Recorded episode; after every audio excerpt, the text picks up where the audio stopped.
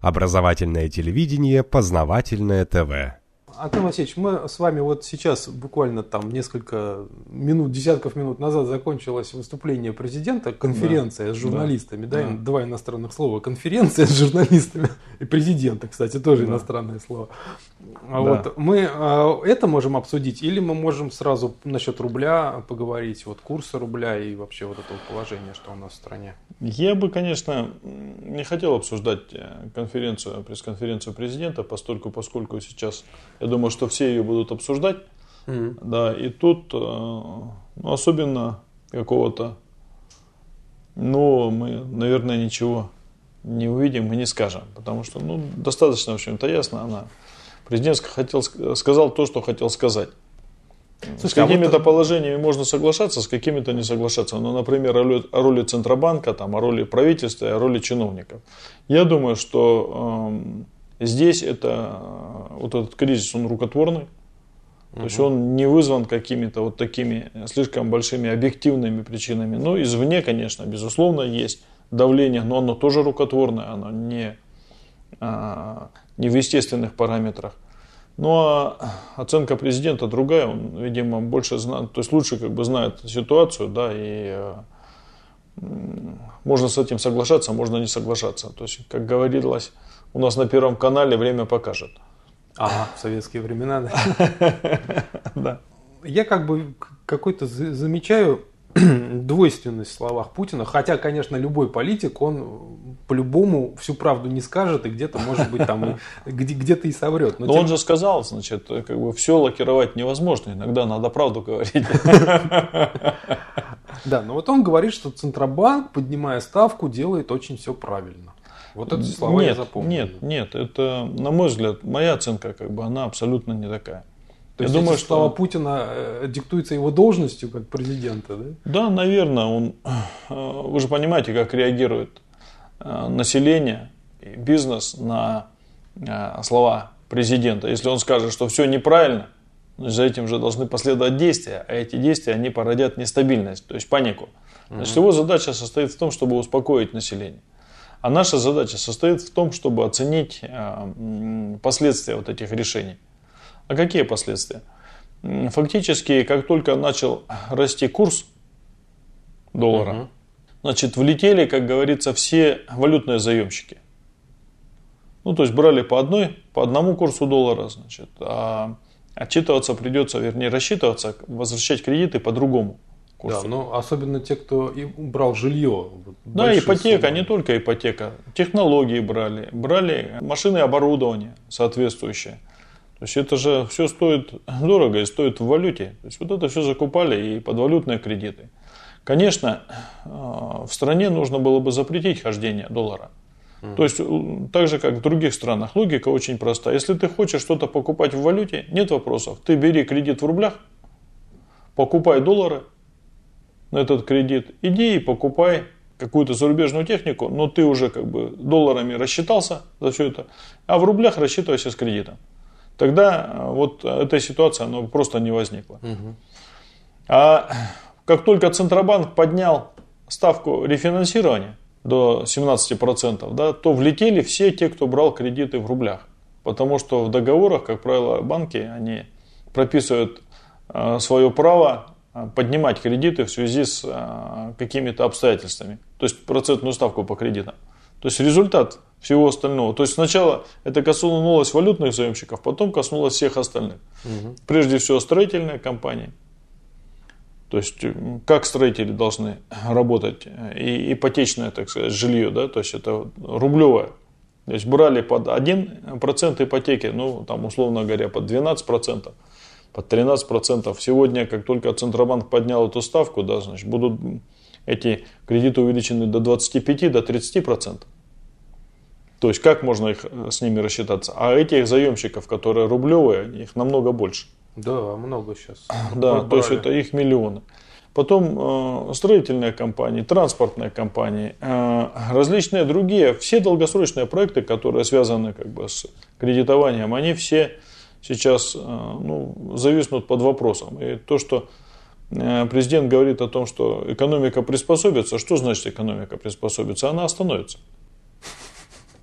Конечно, приспособится. То есть он правду сказал, да? Да, конечно, правду. То есть остановится, да и все. Поэтому здесь ситуация, ну, на мой взгляд, должна быть совершенно другой. То есть, э, как он в посланиях неоднократно отражал свою позицию о том, что ставка кредитования должна снижаться значит, на фоне роста экономики. Если мы хотим э, получить экономический рост, мы должны ставку снизить. То есть должны быть дешевые кредиты и дешевые цены на продукцию естественных монополий. То есть дешевый бензин, дешевые транспортные услуги, дешевая электроэнергия, дешевое тепло. То есть то, что э, должно обеспечить рост экономики. Вот сегодня как раз всего этого нет. Есть смотрите, цены на нефть снижаются, как бы, цены на тепловую энергию, на электроэнергию, цены на услуги ЖКХ, цены на бензин и все остальное, оно увеличивается. Да. То есть Почему? я расцениваю деятельность Банка России, действия Банка России как диверсию экономическую, безусловно, против экономики страны. Больше того, мы видели растерянность в глазах руководства Центрального банка, да, когда, в общем-то, видно было, что они э, не владеют ситуацией, не, а, не имеют как бы, плана стратегического по стабилизации рубля. То, что, то есть они не выполняют тех обязательств, которые на них возложены Конституцией России. Не, ну если вы имеете в виду Эльвиру Набиульну, то ее просто вот так вот вытолкнули, как ЗИЦ-председателя, для того, чтобы она что-то там такое сказала. И она, бедняга, сидела и придумывала что-то вот совершенно в духе ну, а- а Егор Гайдар в 90-е. Да, как раз именно это я имею в виду. Да не только, но и ее заместителя. Такая же история, да, мы видели и представителей экономического блока правительства, там Улюкаева того же самого, когда, в общем-то, что-то не, невнятное, несуразное и как бы не очень удобоваримое то есть произносилось. То есть о каких-то рассуждениях, какие-то рассуждения около научные, около популистские. На самом деле, вместо конкретной программы действий, к чему это приведет, с которой могло бы общество согласиться, идут какие-то рассуждения, которые вилами на воде писаны. Ну, просто набор слов. Какой-то. Да, понятия, я говорю, около научных. Да, но э, знаете, что непонятно? Я вот смотрел на сайте Центробанка его кредиты, ну, угу. те, те, которые он угу. дает. Получается, что самый длинный кредит, угу. который мог, может дать Центробанк, это неделя. Срок, срок неделя. Вот как это влияет на экономику? Сложно сказать. Ну, почему это, это влияет плохо? Конечно, плохо. То есть, если бы были длинные кредиты, значит, и коммерческие банки выдавали бы длинные кредиты. То есть, для развития э, производства для развития э, промышленности, для развития долгосрочных каких-то проектов нужны, конечно, длинные кредиты. Да, но получается, что тогда ставка Центробанка не слишком и влияет, потому что у нас это все, все хоть как-то худо-бедно развивается, а Центробанк ну денег да, не дает. Ну да. Значит, э, проблема состоит в том, что, конечно, что-то развивается, но развивается не так быстро, как хотелось бы. Это первое.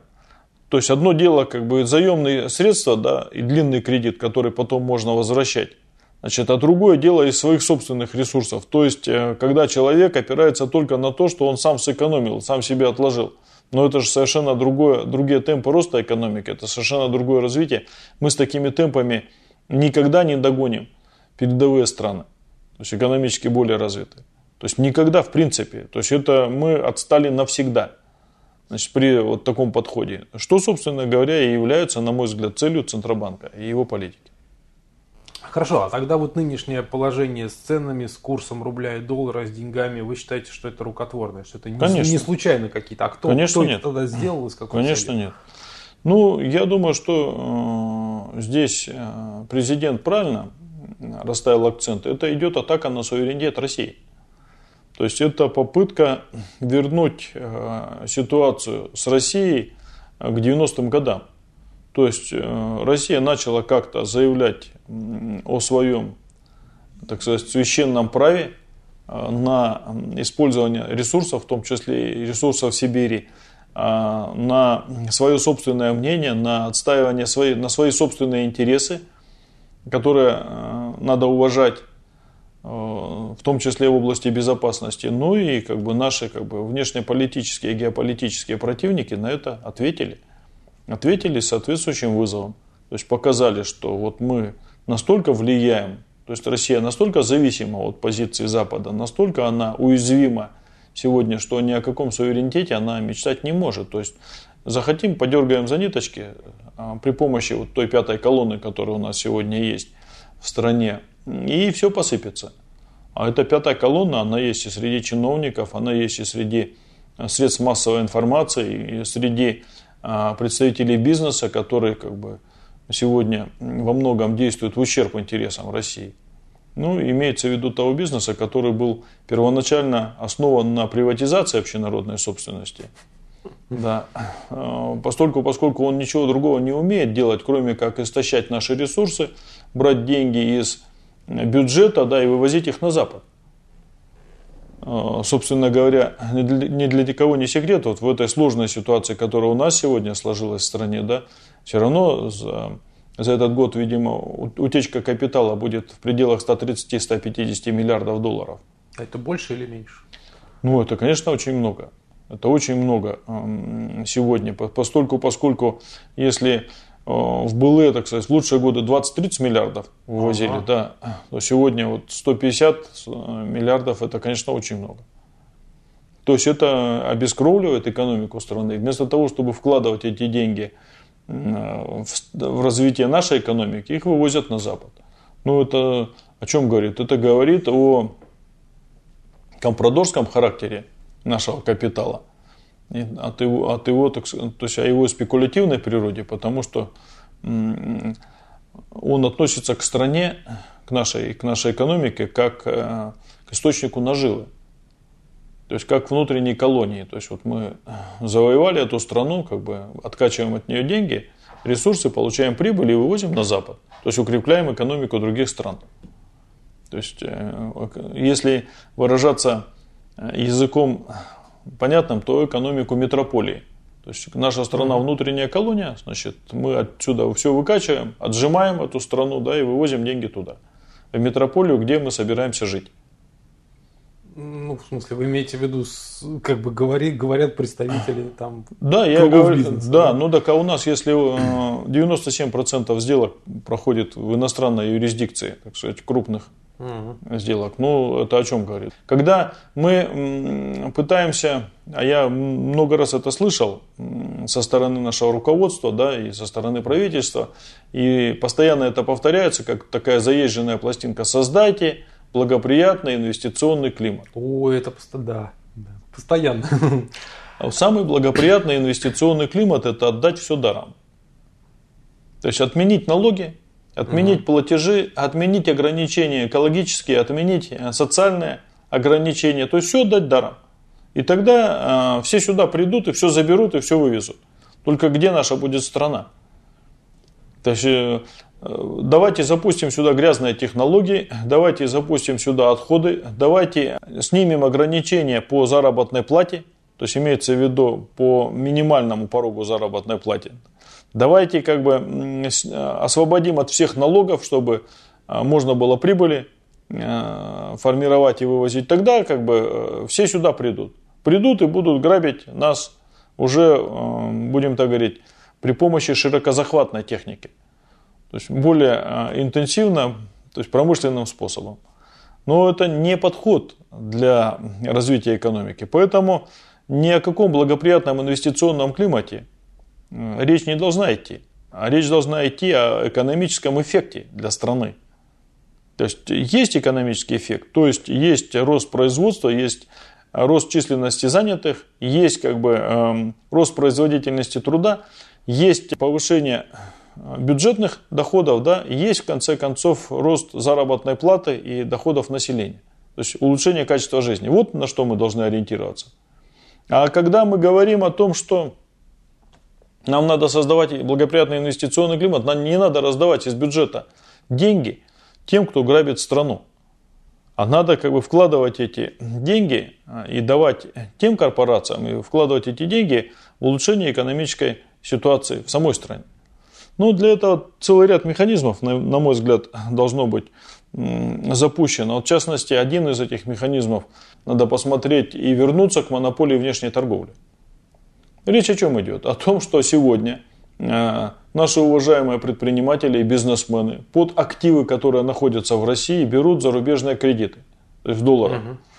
Потом эти кредиты переводят в э, некие офшоры, то есть оставляют их там, да, а расплачиваться за эти кредиты они готовы, в общем-то, тем имуществом, которое у них есть в России. А, типа я банкротился, да? Вот, да, вот пожалуйста, забирайте. забирайте вот эту ГЭС, забирайте вот этот аэропорт, забирайте, предположим, вот эту электростанцию, забирайте этот завод на здоровье. А, кредиторы приходят, этот объект, а, который залоговый, значит, они его просто-напросто закрывают, распродают все, значит, вставляют пустыню. И повышают, тем самым повышают зависимость э, России от импорта. То, что, собственно говоря, у нас и происходит постоянно. Ну, посмотрите на, как ведут себя олигархи. Как только, в общем-то, они набрали кредитов на Западе под активы, которые находятся здесь, приходят в правительство и говорит, ну, если хотите, чтобы, вот, предположим, забрали какой-нибудь алюминиевый комбинат у нас, то тогда, значит, пускай забирают, но его разорят. А если не хотите, то давайте нам возможность рассчитаться с этими кредитами. То есть просят как бы экономическую помощь из бюджета. Ну, в конце концов, когда это закончится? Надо же с этим как-то каким-то образом бороться. Пожалуйста, монополия внешней торговли. Все, что реализуется, реализуется через госпредприятие. Ну и плюс к этому, конечно, надо прекращать хождение доллара, долларизацию экономики. То есть прекращать хождение доллара и иностранной валюты в стране. То есть этого не должно быть. То есть хотите брать что-то покупать, ну на здоровье, значит, покупайте, только как бы покупайте за рубли. Покупайте доллары, покупайте на них какие-то технологии, привозите в страну, но рассчитывайте за все это дело, за все кредиты в рублях. Тогда не будет вот таких подергушек и вот таких кризисов, которые, в общем-то, на уши ставят всю страну. Да, но вы, вы говорите о том, как надо бы делать, да? Да. А что делать вот в нынешнем положении, когда а рубль падает, доллар растет, и я так понимаю, что это далеко не предел, да? Нет, что конечно. Только, нет, только начало, вот, по да. большому счету. Если говорить э, в целом о ситуации, то надо, чтобы в России э, росло производство, то есть было больше своих собственных товаров. Да, да но как... в таких условиях это невозможно. Да, конечно. Так. Для того, чтобы было больше своих товаров, надо создать условия для производства этих товаров. Причем нам говорят, и вот э, президент ставил задачу о создании 25 миллионов рабочих мест. А, на самом деле численность э, занятых сегодня в экономике, оно не растет, а уменьшается.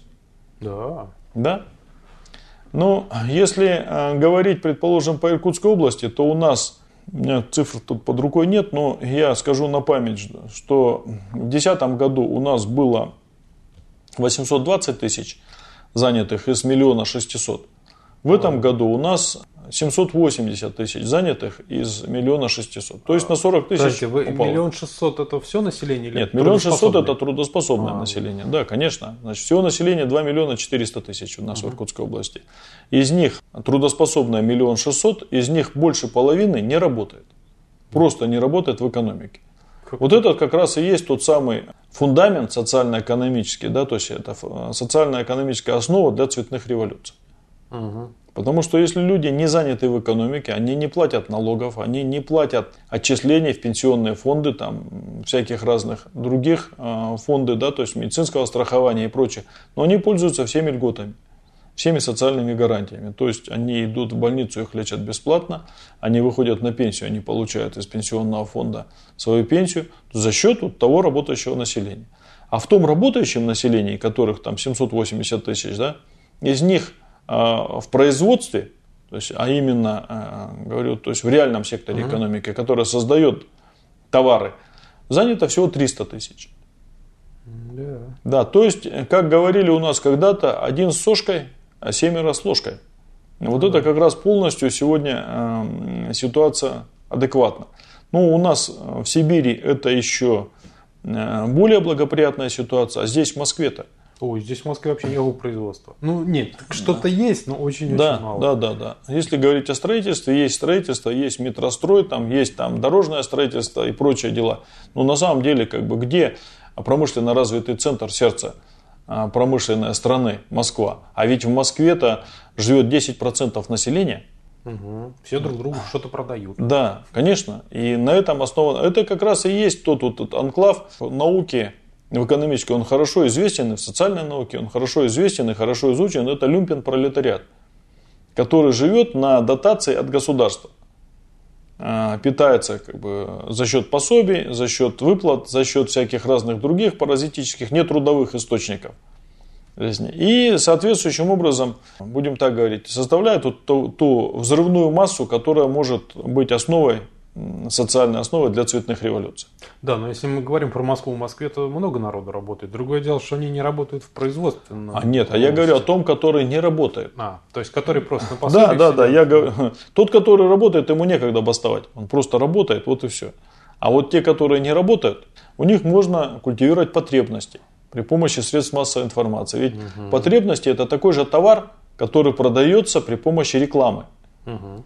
То есть э, каждый день вы видите укуси, попробуй, не дай себе засохнуть. Купи мечту. Да, да, да, и прочие дела. Райское наслаждение и прочие дела. То есть мы же это видим. И вот эти потребности, они формируются.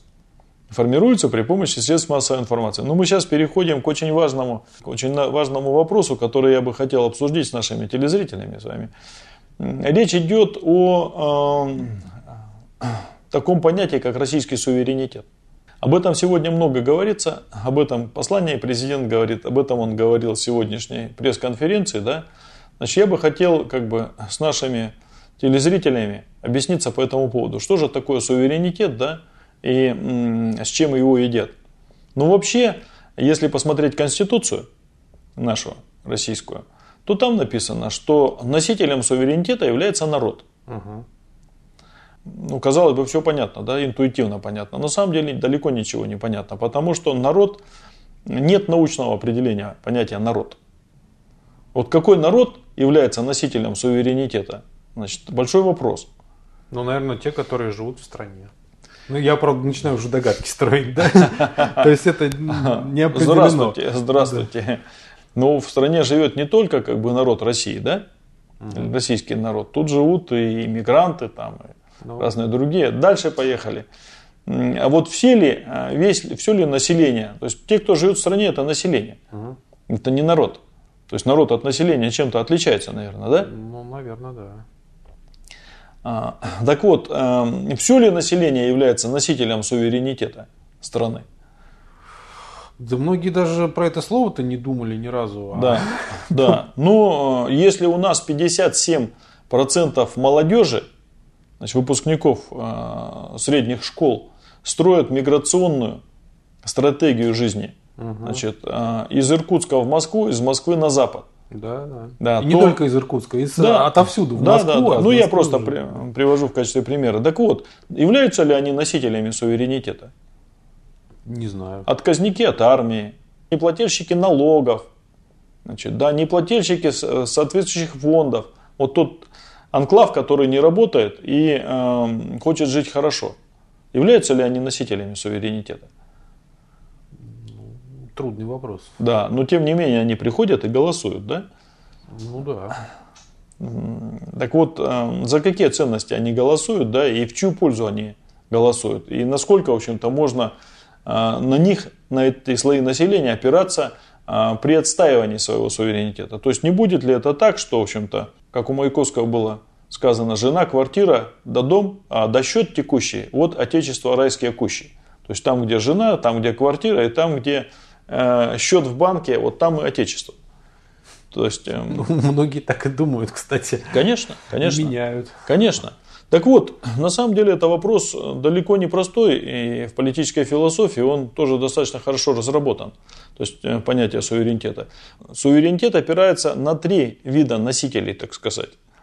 Ну, первый, в первом случае носителем суверенитета это было в феодальные времена, да, и в древние времена являлся монарх. Именно монарх, как помазанник Божий, он э, был обладателем и носителем суверенитета, царь, король и так далее.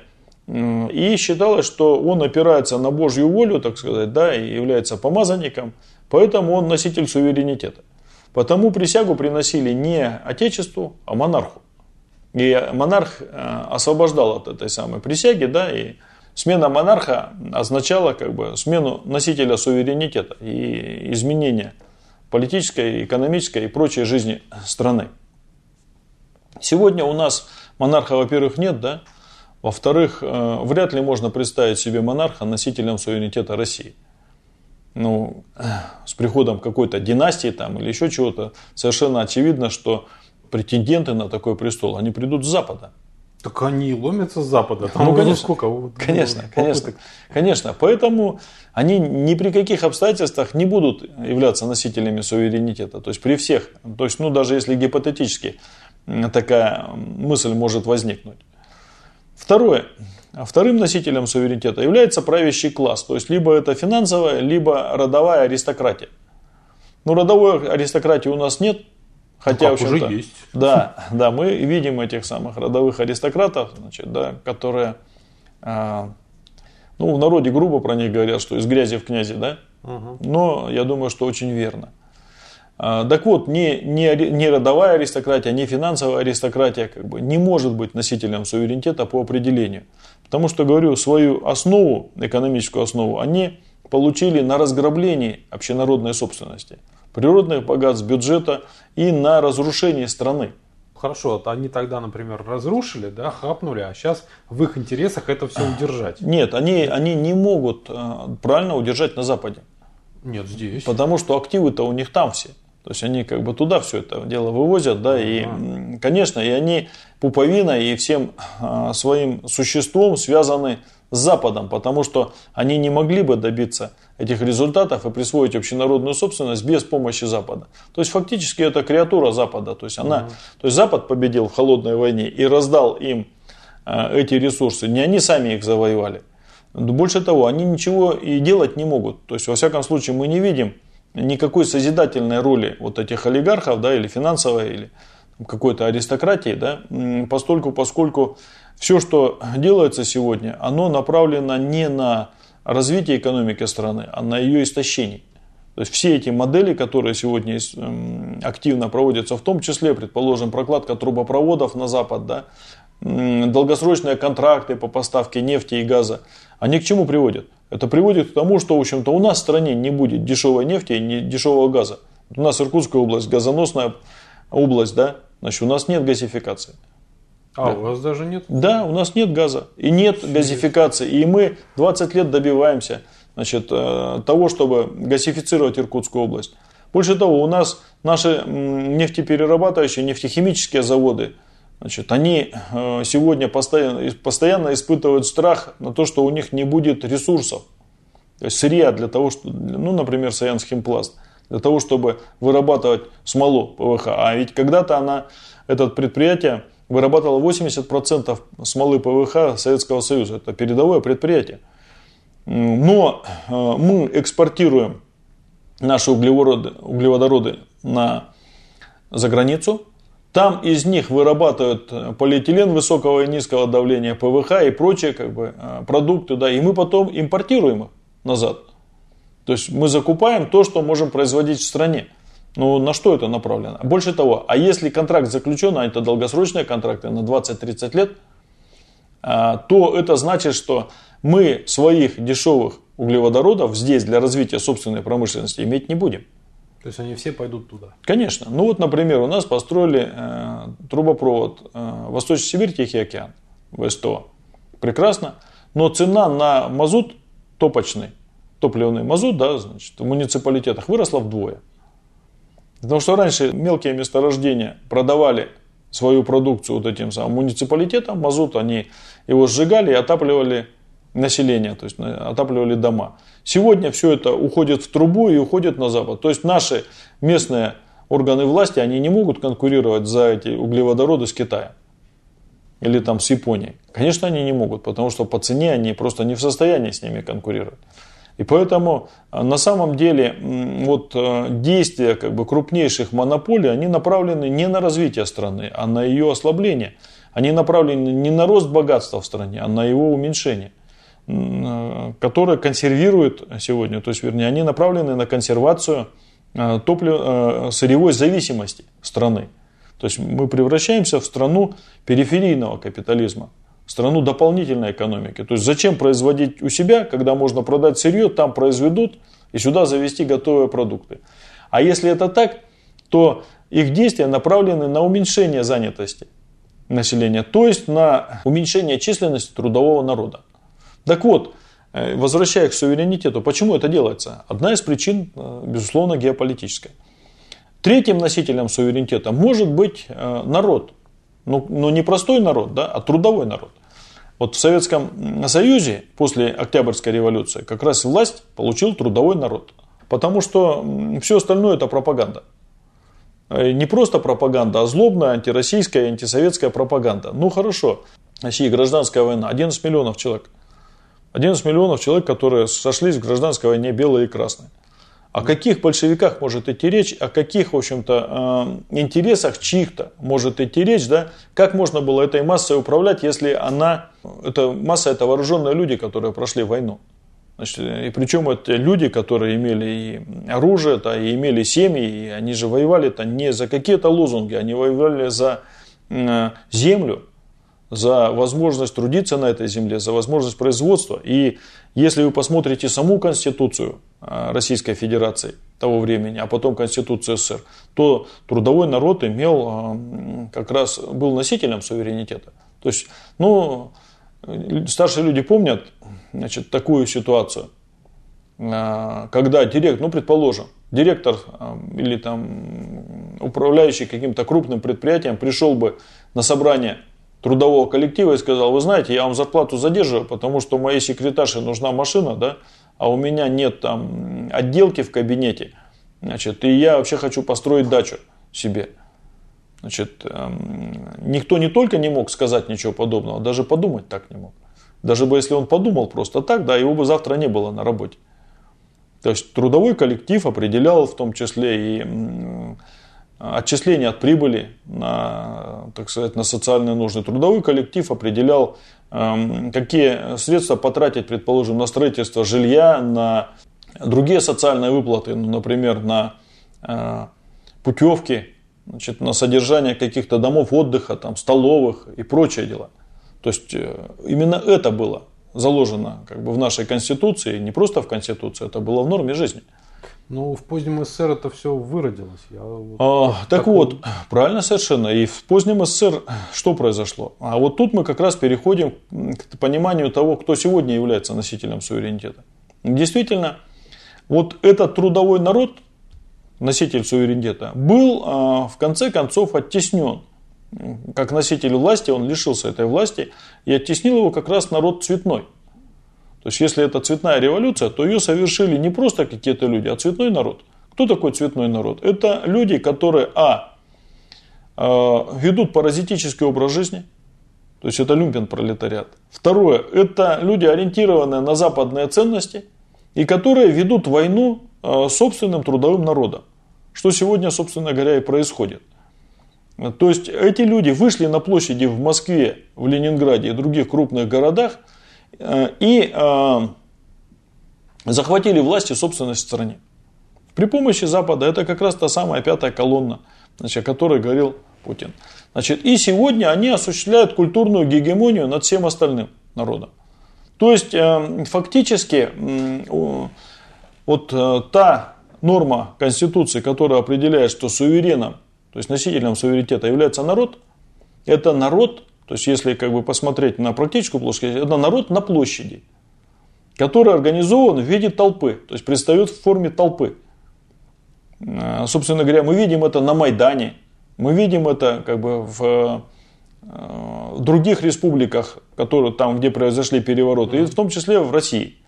А, речь идет о чем? О том, что основная масса населения, основная масса народа, причем народа трудового, она, конечно, не хотела вот этого хаоса. Что трудовой народ Донбасса хотел то, чтобы уничтожили основные средства, то есть, которые созданы всем многими поколениями. Причем а, вот этот новый народ, который был создан искусственно, то есть, собственно ну, говоря... Украинцы вы имеете в виду? А, ну, на Украине, значит, в Грузии, значит, у нас в России, значит, в Болгарии, там, в Румынии, во всех странах, где произошли цветные революции. А, цветная революция – это процесс завоевания власти цветным народом. А цветной народ в, под, в ходе подготовки революции, подготовка этой цветной революции, это создание вот этого цветного народа. Причем а, создание по определенным и воспитание этого цветного народа по определенным технологиям. Вот этот новый цветной народ, который выступает на арену, так сказать, на политическую арену, он, говорю, захватывает власть и собственности и является носителем суверенитета. То есть, если у этого цветного народа спросить, там сибиряки, они какую-то там имеют, то есть являются носителями суверенитета, имеют вообще какое-то право голоса в делах страны, скажут, да там 7% населения живет, они вообще ни на что не могут претендовать, это пустыня. То есть, как сказал один генерал, это одна молекула там на километр. Что с ними считаться? Как можно, они что, считаются вот с теми территориями, которые лежат за пределами там, Московской кольцевой дороги? Да нет, конечно.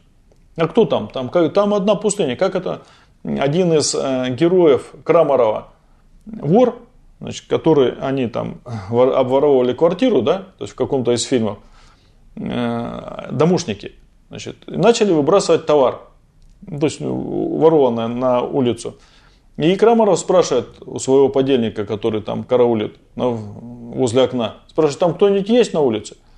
Говорит, да нет, никого нет, одна шушера. Давай, выбрасывай. Так же они смотрят на весь остальной народ, как на ну, какой-то элемент, который а, никакого влияния на политические процессы не имеет. Вот этот цветной народ сегодня, он выходит на болотную, он выходит на Манежную когда-то он выходил и требовал э, реформ, требовал присоединения к Западу, требовал изменения конституционного строя. То есть он требовал власти. Так же, как народ, который вышел на Майдан, э, вот сегодня э, на одной из дискуссий на Первом канале представитель вот этого цветного украинского народа, я просто их как бы все, ну, одни оранжевые, другие там розовые, третьи там еще какие-то тюльпановые, бархатные, но все равно они цветные, то есть это общий как бы термин. Он говорит, что вот Донбасс это раковая опухоль на теле Украины. Я говорю, ничего себе раковая опухоль. Это самый промышленно развитый регион, да? А регион, который давал наибольшую, наибольший вклад в бюджет республики. Значит, народ наиболее технически грамотный, наиболее передовой в технологическом отношении, наиболее образованный народ, да? который народ-кормилец. И если его считать раковой опухолью, то что же тогда это киевская хунта, да? И что же тогда западная Украина? Которая никакого вклада в бюджет, никакого вклада в развитие страны не вносит. То есть она живет на шее вот этого трудового народа, паразитирует на нем и говорит, что это как раз и есть та лошадь, которую надо пристрелить, потому что она является раковой опухолью, которая везет всю страну. Это деформация общественного и личного сознания. То есть она сегодня происходит во всей Украине. То есть когда черное представляется за белое, а белое за черное. Это чудовищные вещи. Но тем не менее в этом и состоит смысл как бы, вот этих цветных революций носителей суверенитета. Откуда он берется, этот цветной народ? Он берется из люмпен пролетариата, из неработающего населения. Значит, э, при помощи современных технологий, а их там много всяких разных технологий, и организационные, и финансовые, и построение сетевых структур, да, и интернет-технологий, и э, средств, то есть влияние средств массовой информации, из него собирается толпа которая, в общем-то, начинает, то есть собирается на площади и начинает давить на власть с, с требованием ее отставки. Ну или изменения. То есть с требованием как бы передать власть вот этой самой толпе, как это в Мадане, в Мадане было. И сегодня это видно. Безусловно, это постольку, поскольку это народ паразитический, народ как бы люмпен, пролетариат, он не самостоятельный, это короткоживущий народ. Его оставьте без поддержки и без а, возможности грабить народ трудовой значит, он просто умрет с голоду. А, потому что он живет эм, при помощи вот этого самого виртуального пузыря спекулятивной экономики, а не реальной. То есть он ничего не производит, но потребляет очень много. Поэтому он полностью зависит от э, нашего геополитического противника, от Запада, от иных.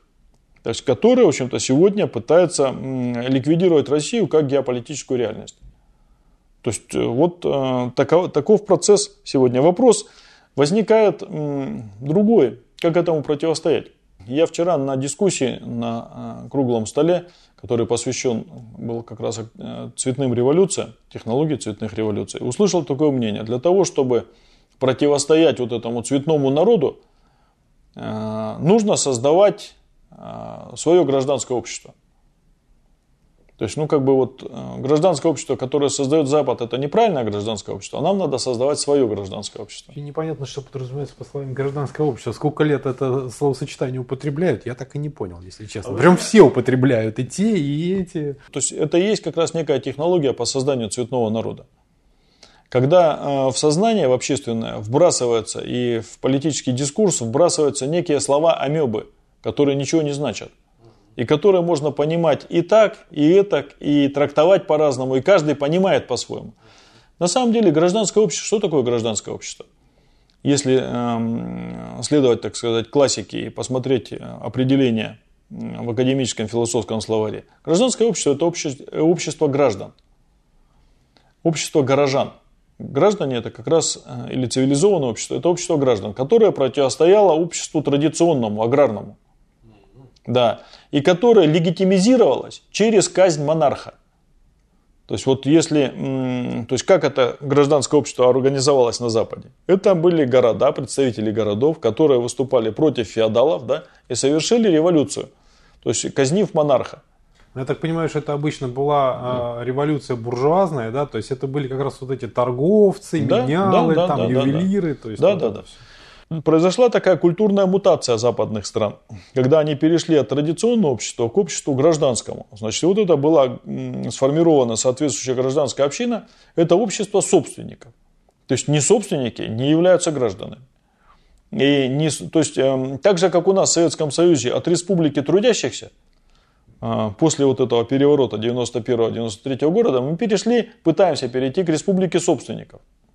Но вот собственников у нас в России очень мало. Значит, постольку, поскольку те собственники, которые владеют квартирами, это не собственники. Да, собственники это те, кто владеет э, собственностью в виде средств производства, которое позволяет им присваивать, что такое собственность. Это средство производства, которое позволяет одному присваивать неоплаченный труд другого. Ну или, например, если речь не идет о неоплаченном труде своего современника, то это а, собственность, которая позволяет присваивать неоплаченный труд предыдущих поколений или будущих поколений. Например, когда в результате приватизации отошел завод, фабрика, какие-то, какое-то имущество, которое можно продать и эксплуатировать, либо это отошла э, нефтяная скважина, которая принадлежит будущим поколениям, из нее тоже можно неконтролируемо выкачивать нефть, да и продавать, и направлять ее на собственное потребление. То есть те, которые живут не за счет собственного труда, а за счет труда других людей или других поколений. Ну, Вообще тут... замечательно. Предыдущее поколение разведало эту нефтяную скважину, да. построило вышку, построил трубопровод, да. ты это все захватил, выкачал, продал, да. и последующим ничего не оставил. Абсолютно правильно. В этом и состоит смысл как бы вот этого цветного народа, его существования, смысл собственности, понятие. То есть собственность это не то, что ты, говорю, вот ездишь на личном автомобиле. Значит, это собственность, это то, что позволяет присваивать неоплаченный труд других людей. Вот это э, четкое, совершенно ясное определение. Так вот, э, если в таком понимании, в таком ключе понимать собственников, то их очень немного в стране. Там 300-400 семейств. Ну, пускай там это ну, 10 тысяч, ну 100 тысяч человек да, из 140 миллионного населения. Вот количество этих собственников. И они, собственно говоря, являются носителями суверенитета сегодня. Именно эти люди, которые присвоили власть и собственность в ходе э, завоевания власти в 91-93 году. То есть в результате государственного переворота. Mm-hmm. Да, интересно, вы все объяснили. Теперь много понятно. Ну, во всяком случае, это четко, совершенно и понятно, что происходит. А у нас очень много рассуждений о том, почему тут выходят люди на площадь, да, вот они разных взглядов. Там есть и левые, там есть и правые, есть и либералы, есть и националисты, есть и кто только, кого только нет, да по политическим взглядам. Я говорю, так это именно потому, что это народ, это не партия политическая. Это народ, который, а, отличается от трудового народа всем, всеми признаками. Какими? Ну, отношение к прошлому.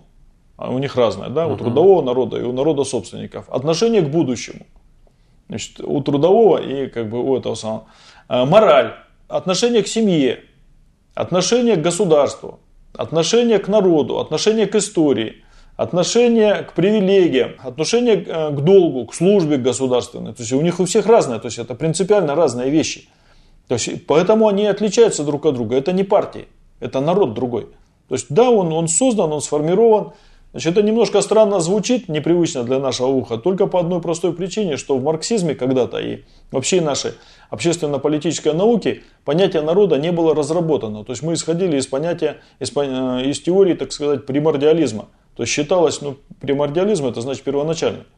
Считалось, что народы когда-то они созданы, это как бы естественно историческая общность, да, которая развивается по законам, так сказать, природы, независимо от воли и сознания каждого человека. Ничего подобного. Практика показала, что народы можно формировать, их можно создавать, их можно разрушать. Мы это видим на наших глазах.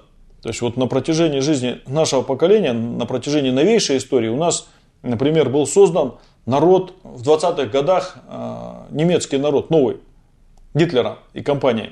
Значит, был создан ну, и Западом, при помощи Запада, который ничего, никакого отношения к старому немецкому народу не имел.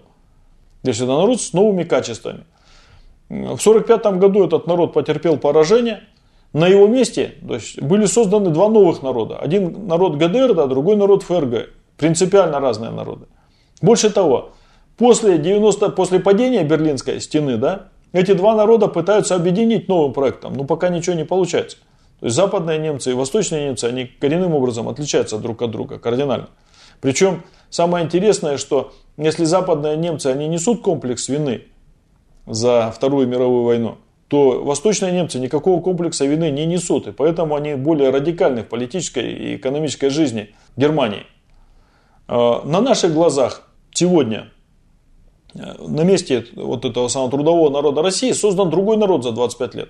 То есть тот народ, который сегодня живет в России, тот народ, который победил в 1945 году немцев, это совершенно два разных народа. Да.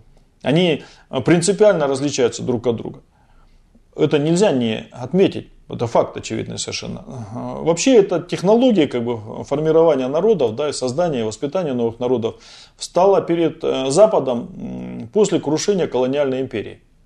То есть вот э, год Африки, там 65 год. То есть после Октябрьской революции, после Второй мировой войны начали, началось очень интенсивное государствообразование.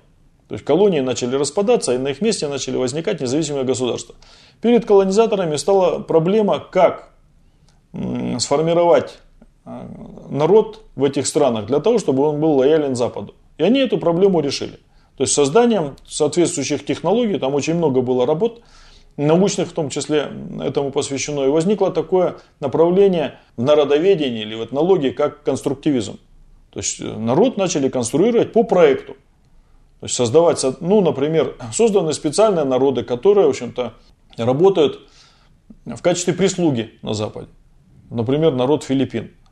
То есть сегодня 20% населения этой страны э, работает в виде прислуги э, в западных странах. В основном это женщины, конечно, но есть и мужчины. Создали другие народы. То есть и вот на наших глазах сегодня из э, православного, так сказать, украинского народа, да, создали совершенно новый народ, совершенно агрессивный и который перечеркивает там многовековую дружбу с русским народом, да, и отрицает вообще всякую связь с Россией, с русским народом. Это на наших глазах. То есть э, превратили украинский народ в народ врага России, который готов с ней воевать.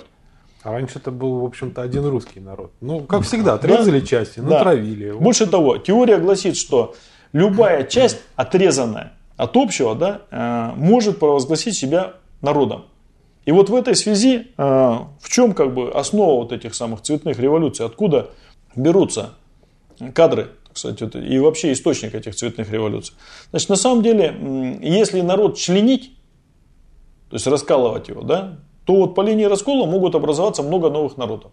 Ну, да. да, и вот у нас э, какие это линии раскола сегодня? Это э, прежде всего линия раскола между богатыми и бедными. Если мы хотим восстановить суверенитет России, да, то мы должны добиваться не расчленения народа на части, да, а мы должны добиваться консолидации. А это как раз и есть традиционное общество. Чем традиционное общество от гражданского отличается? А, гражданское общество – это общество индивидов. Угу. То есть это, а, ну будем так говорить, покупатели и продавцы на рынке. То есть, собственно говоря, все гражданское общество – это большой рынок, да, где каждый является продавцом и покупателем. А для того, чтобы установить порядок, вот этот эквивалентный обмен между покупателями и продавцами, нужен сторож или нужны весы, гирьки, чтобы он там замерял, да, чтобы там не было обвесов, нужен инструмент, который бы мерил эквивалент. Вот этим и занимается государство. Надсмотрщик. Такой. Да, да, да. Он, не, он не надсмотрщик, да, он сторож. Угу. То есть я вот, например, на рынке оставил свое, то есть пришел на рынке торговать на прилавке, да, чтобы мне вещи не вести или там, предположим, продукты. Я это оставил и сторожу отдал под печать. А утром пришел, снова забрал. Все, и снова торгую. Вот в этом, в этом функция государства. У нас другой совершенно миф и другая совершенно основа для государства. Государство для нас это отец, который, э, ну будем так говорить, отвечает за благополучие народа. А народ это дети страны, которые проживают на этой территории, которые разделяют ее ценности да, и действуют в ее благо. На ее благо. То есть не просто все, кто живет, да, а те, кто действует на благо страны. И нуждается в ее защите, так сказать, и покровительстве. То есть, э, то есть есть вот земля, то есть родина мать, угу. да, есть как бы государство отец, а есть народ, дети этого отца и матери. Государство обязано их защищать от врагов народа. Есть такие люди, которые действуют в ущерб интересов народа. Есть друзья народа, значит, которые как бы помогают этому народу жить хорошо, действуют что-то для него правильно. Вот государство обязано, так сказать, друзей поощрять, да, а врагов наказывать. В этом как бы наш миф состоит. Это миф, который основан на а, представлении о семье. Вот есть дети, вот есть мать, вот есть отец, да, есть глава семьи и так далее. Значит, вот из этого, так сказать, э, исходит традиционное общество. То есть Традиционное общество или солидарное общество, оно отличается от гражданского тем, что там очень много корпоративных, семейных, территориальных э, общин. То есть люди живут общинами. То есть э, так же, как у нас была когда-то крестьянская община, это основа была русского народа. То есть слуги, бояре там, э, царские чиновники, они не входили, то есть помещики, там, духовенство, оно не входило в состав народа. Народ это была община. Все остальные это как бы были вот слуги царев. В этом как бы состоял смысл понимания государства и понимания традиционного народа. То есть, как только начинает формироваться гражданское общество, да, основа, так сказать, вот этого цветного народа, а, то вот эти связи семейные, корпоративные, территориальные, соседские, всякие разные, они начинают разрушаться, то есть целенаправленно разрушаются как, чем больше расколов, тем больше, тем более, ну, вообще в пределе, значит, этот народ должен быть рассыпан, атомизирован, то, чтобы никаких связей не было ни между детьми и родителями, ни между соседями, ни между коллегами по работе, ни между, как бы, земляками и прочее. Рассыпаны и по новой собраны в некие, как бы, псевдо-ассоциации, ну, например, ассоциацию болельщиков, спортивных фанатов – то есть это... Я вообще никогда не понимал этого. А это искусственная технология по, по формированию цветного народа, потому что вроде как бы есть видимость солидарности, угу. а на самом деле никакой солидарности, основы для солидарности нет. Просто-напросто это видимость солидарности. Так же, как, например, союз автомобилистов и прочее, как бы, да, то есть много таких у нас сегодня создано, таких ассоциаций, которые являются псевдо общинами. То есть ну, человек же э, существо коллективное, ему нужен коллектив, да, ему надо с кем-то общаться. Но так же, как, например, посетители бара или посетители угу. рынка центрального. Это некое как бы сообщество, но оно временное. И оно... рынок, рынок закроется, бар да, закроется и да, все. Да, и все, и ничего не осталось, да. То есть никакой солидарности между ними нет. Это псевдосолидарность, видимость. Это на самом деле как бы попытка заменить истинные ценности на ценности ложные, виртуальные. Для того, чтобы у нас сегодня спасти страну, значит, выйти из кризиса и надежно защитить ее суверенитет, нужно как бы воссоздать традиционный народ. Не надо создавать гражданское общество, надо традиционное общество восстановить. А традиционное общество, оно как раз создано, говорю, на вот этих крепких, прочных, долговременных, э, принципиальных, так сказать, и э, материальных связях. Ну, это прежде всего семейные ценности, да, ценности общинные, то есть которые касались не только общины сельскохозяйственной, но и территориальной общины. Ну, например, там земства у нас были, да, угу. слобода, а, некие как бы вот эм, кварталы соответствующие, в которых народ жил, рос, воспитывался и передавал из поколения в поколение традиции. Производственные коллективы, коллективы э, профессиональные и так далее, которые, собственно говоря, у нас сегодня разрушаются. Ну и прежде всего, конечно, нам нужно линии раскола, которые прошли по народу, значит, их надо залечить. И надо предпринять все усилия для того, чтобы залечить эти расколы. Но это раскол между богатыми и бедными. А как, как его лечить? Это значит, надо кого-то делать беднее, кого-то богаче, Конечно, уравнивать. Да, так оно и есть. Но... Именно, ну, во всяком случае, вот смотрите, японский народ, да, который является одним из самых консолидированных, значит, разница между доходами бедных и доходами богатых не больше пяти раз. Значит, не может быть солидарности между человеком, который получает 2,5 миллиона в день, и тем человеком, который получает 200 рублей а, в тот же самый день. То есть 200 рублей и 2,5 миллиона. Вот у нас сегодня такой разрыв между доходами бедных и доходами богатых. Значит, дальше. Раскол мировоззренческий. У нас сегодня сеют постоянно вот этот мировоззренческий раскол. Угу. То есть, одни придерживаются каких-то традиционных верований или там мировоззрения, да, другие придерживаются либеральных ценностей мировоззрения. И по линии вот э, мировоззрения, по линии религиозно, э, религиозных конфессий, конфессий да, э, и так далее. То есть, проходит огромный раскол, и он увеличивается. По способу существования и способу хозяйственного. Одни занимаются производством, другие занимаются распределением. И как бы между ними тоже нарастает этот раскол. Да, причем те, кто занимается распределениями, он обычно больше себе забирает. Конечно, конечно, конечно. А раскол между хозяйственными укладами. Раскол или расхождение между способом производства да, и способом распределения. То есть у нас производство все-таки коллективное, да, а распределение индивидуальное. И поэтому, как только у нас появляется вот такой частный или какой-то собственник, да, на которого работает весь коллектив и создает какую-то материальную ценность, а присваивает ее один – то это не может не вызвать раскол в обществе. Да, раскол этнокультурный и межнациональный, это мы тоже видим, да, то есть, причем эти расколы искусственно создаются, то есть мы, если раньше мы их не видели и не чувствовали, то есть у нас было все-таки понятие такой общности советский народ, и люди разговаривали на одном языке, учились в одной школе, а, пользовались одинаковыми понятийным, одним и тем же понятийным аппаратом и понимали друг друга. То есть и э, в Ташкенте, и там на Чукотке, и в Калининграде, и в Таллине и в том же самом Львове, они разговаривали, говорю, на одном языке, было, был один понятийный аппарат, они чувствовали себя общностью. То сегодня это дробление, оно прошло по Советскому Союзу, сейчас оно проходит по России. Дальше это членение. Раскол идет между городом и деревней.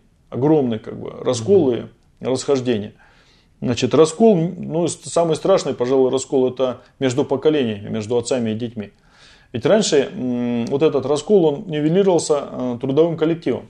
То есть молодежь приходила в трудовой коллектив, она у стариков, то есть у старшего поколения набиралась опыта, набиралась знаний, училась как бы определенному общежитию, то есть этические какие-то нормы, да, перенимала культурные нормы и так далее. То сегодня трудовых коллективов нет, и перенимать этот опыт негде.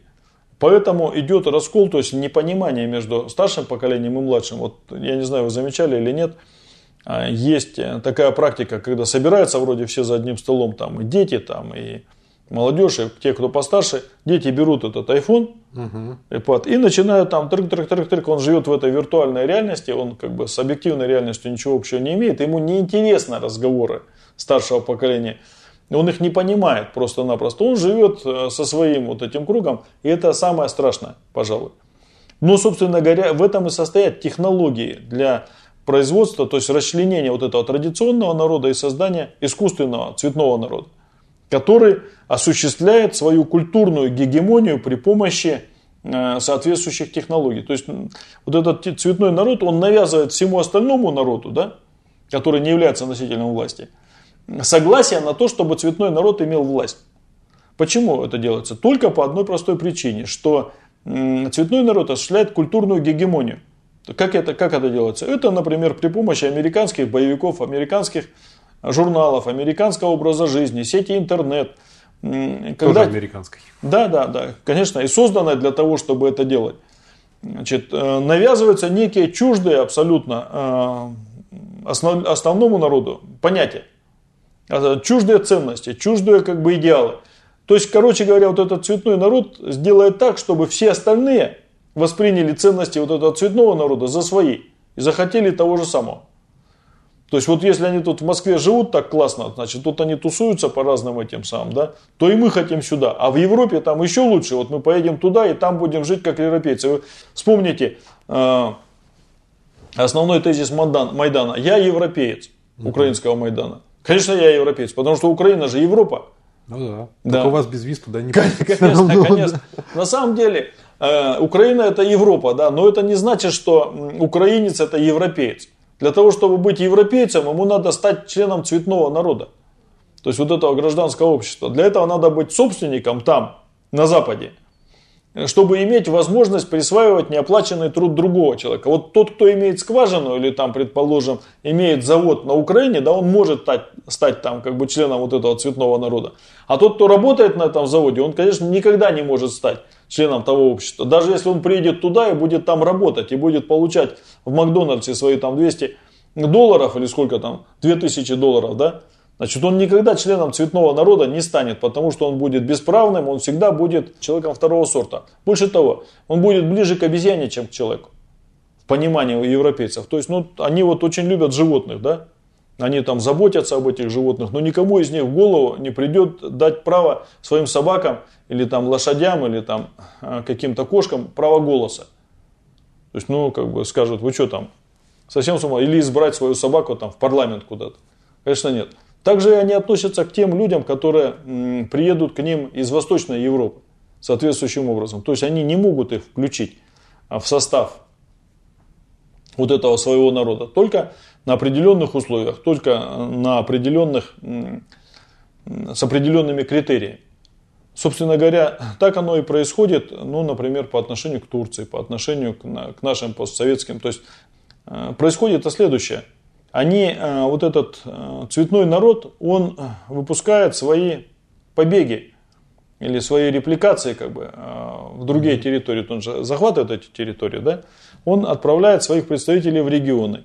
Вот сегодня во многих регионах, в том числе и в Иркутской области, жалуются на неэффективную кадровую политику, которую ведут губернаторы. То есть обычно это приезжает из Москвы кто-то, да, его назначают на какую-то должность, он там потихонечку начинает присваивать ресурсы, шурудить в свою пользу, забирать, отметать прибыль, значит, и прочие дела. Его там ловят, садят или не садят, он убегает, присылает нового и так далее. Так на протяжении 25 лет. Почему это происходит? Это потому, что э, цветной народ, он осваивает колонии при помощи своих представителей. Но с точки зрения кадровой политики, Кадровая политика – это политика, которая прежде всего является организационным обеспечением социально-экономической политики. Вот если мы хотим что-то там построить, как это раньше было когда-то, есть программа да, социально-экономического развития. Сколько будет построено детских садов, сколько будет построено жилья, сколько будет выращено там овощей, фруктов, сколько хлеба соберем и так далее. Для этого нужны определенные кадры, которые будут это дело осуществлять. Выращивать, строить и так далее. Так вот, если мы ведем кадровую политику на созидание, то нам нужны созидатели. То есть строители, там, инженеры, рабочие и так далее. А если мы ведем кадровую, то есть, вернее, социально-экономическую политику на разрушение, то нам нужны ликвидаторы, которые приедут, все выкачают, все ликвидируют, все распродадут, зачистят, соберут и уедут. Те программы социально-экономического развития, которые составляются сегодня в регионах, они ничего общего с развитием не имеют. Поэтому а, а главная и основная социально-экономическая программа, которая сегодня реализована по всей стране, от Москвы до самых до окраин, это взять деньги из бюджета, спилить и вывести. В этом смысл кадровой, так сказать, то есть, вернее, социально-экономической политики. Получить деньги из бюджета, откатить куда-то, да, значит, вывести, и м, вроде как бы исполняется некая как бы программа развития региона. Отсюда как бы дурацкие проекты, которые строятся непонятно для чего, никакого экономического эффекта они не имеют, они очень затратные, значит, никакой прибыли или какой-то отдачи не несут. А, так вот, для такой социально-экономической политики самое выгодное кадровое обеспечение это а, взять на работу в регион человека, который, то есть папа которого сидит в Москве на распределении ресурсов. Угу. Собственно говоря, что и делается? Папа вроде выделяет деньги в регион, в регионе как бы приходит фирма во главе с этим самым а, его сыном, значит, создается, то есть она как бы эти деньги осваивает, вроде бы создается впечатление, что выделили деньги региону, что что-то тут как куда-то пошло, но деньги вернулись и ушли в офшорную зону или куда-то там за рубеж. То есть фактически это механизм истощения России да, и выкачивания наших природных и финансовых ресурсов. То же самое, кстати, как наши друзья-колонизаторы из Америки да, сделали с Украиной. То есть папа Байден отправляет деньги на Украину, а сын Байдена, значит, да, сидит на газотранспортной системе, да, и осваивает эти денежки. То есть классная кооперация. Так вот, этот механизм, понимаете, разрастания вот этого цветного народа, он сегодня приобретает очень такой страшный характер. Поэтому что мы должны делать, если говорить о традиционном обществе? То есть мы должны укреплять те традиционные как бы, институты, да, которые составляли основу нашей страны. И прежде всего экономическую основу надо укреплять, экономическую основу местного самоуправления. Если мы говорим о 25 миллионах рабочих мест, то надо как раз укреплять местное самоуправление, где эти рабочие места должны быть созданы. У нас что же получается? У нас сегодня по действующему законодательству органы местного самоуправления лишены права заниматься хозяйственной деятельностью. Они не могут создавать рабочие места. Угу. Они не просто, они, им прямо запрещено это делать.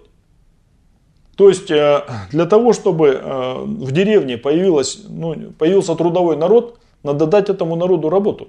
Угу. Что это значит? В деревне что нужно?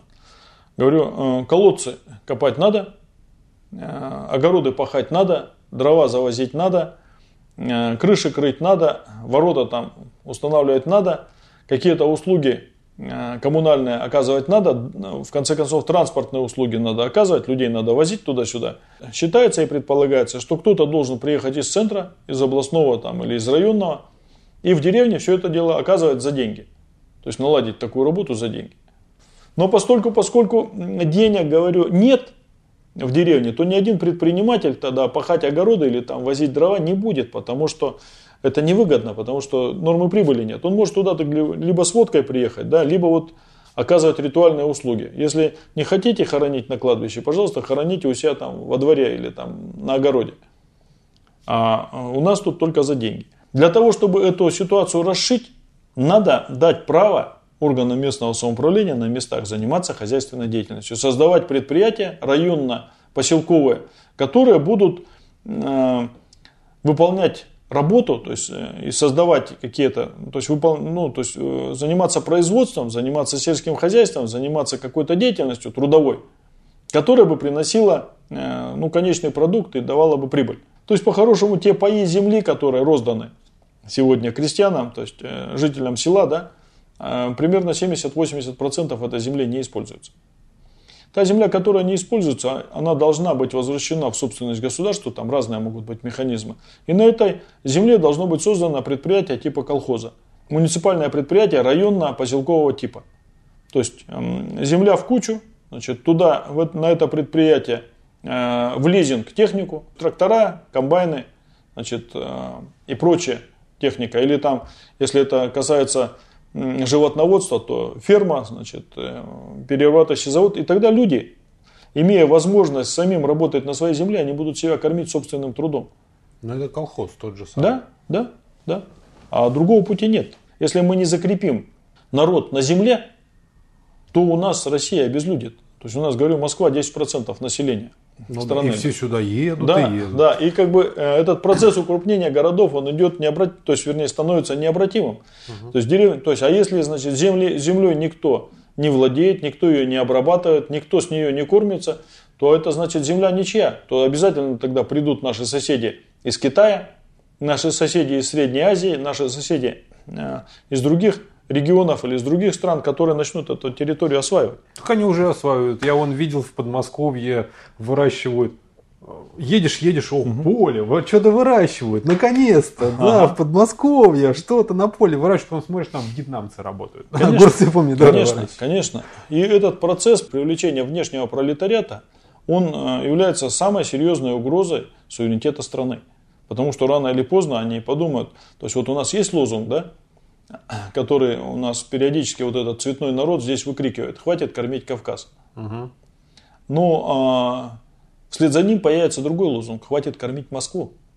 Да, а так и было в 90-е. Да, и а, эта тенденция вот, с усилением экономического кризиса, поскольку, поскольку Москва потребляет намного больше, чем производит, неизмеримо больше, в разы, значит, вполне законные требования регионов, хватит кормить Москву. И ну, так... Это прямой посыл к отделению тогда? Конечно, конечно. Это, это прямой посыл к тому, что нам, собственно говоря, а, несет цветная революция. То есть расчленение страны по югославскому варианту и война всех против всех.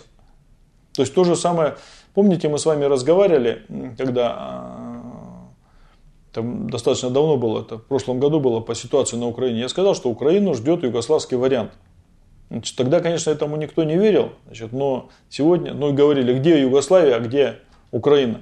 На самом деле, вот он, э, на наших глазах этот сценарий э, был реализован. Как раз реализован при помощи технологии цветных революций и создания цветного народа. Основой для этого народа это западные украинцы, э, это целая территория, где, в общем-то, нет сегодня занятых людей, занятых в производстве, прежде всего, где люди живут на нетрудовые доходы или очень слабо связанные с производством. Это прежде, и, конечно, это киевская и прочие, как бы вот эти вот э, паразитические элиты, которые живут за счет э, как бы, эксплуатации природных ресурсов и основных средств, которые были построены еще в Советском Союзе. То есть за счет того же самого Донбасса, за счет того же самого Луганска, за счет э, других производств промышленно развитых территорий. Так вот, э, если мы хотим этому противостоять, а похоже, что у нас сегодня кризис и вот эта атака на нашу страну, она переводит э, в повестку дня как раз именно действия, то есть не рассуждения какие-то, а действия, то мы должны принять четкую самую программу да, для восстановления трудового народа. Прежде всего, ну, это было заявлено у президента, только никто не спешит реализовывать. Да кто вообще что делает, что он говорит? Что, да. что не скажет, все как бы... Да, похоже на то, что... Ну, это называется перехватом управления. То есть президент говорит одно, а начальники говорят другое. И, а делают третье вообще. Да, да. Но начальники имеется в виду из цветного народа, то есть того носителя суверенитета.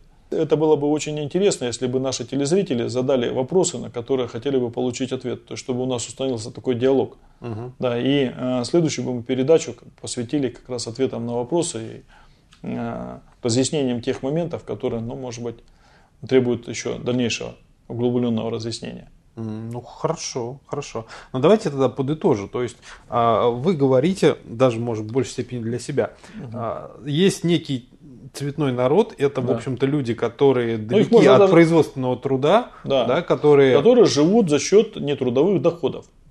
Да, То есть и, паразитический народ. И работать, собственно, не хотят. Да, Для и них... не могут, они не могут работать даже в принципе. Даже если их э, на Колыму отправить, они все равно работать не будут.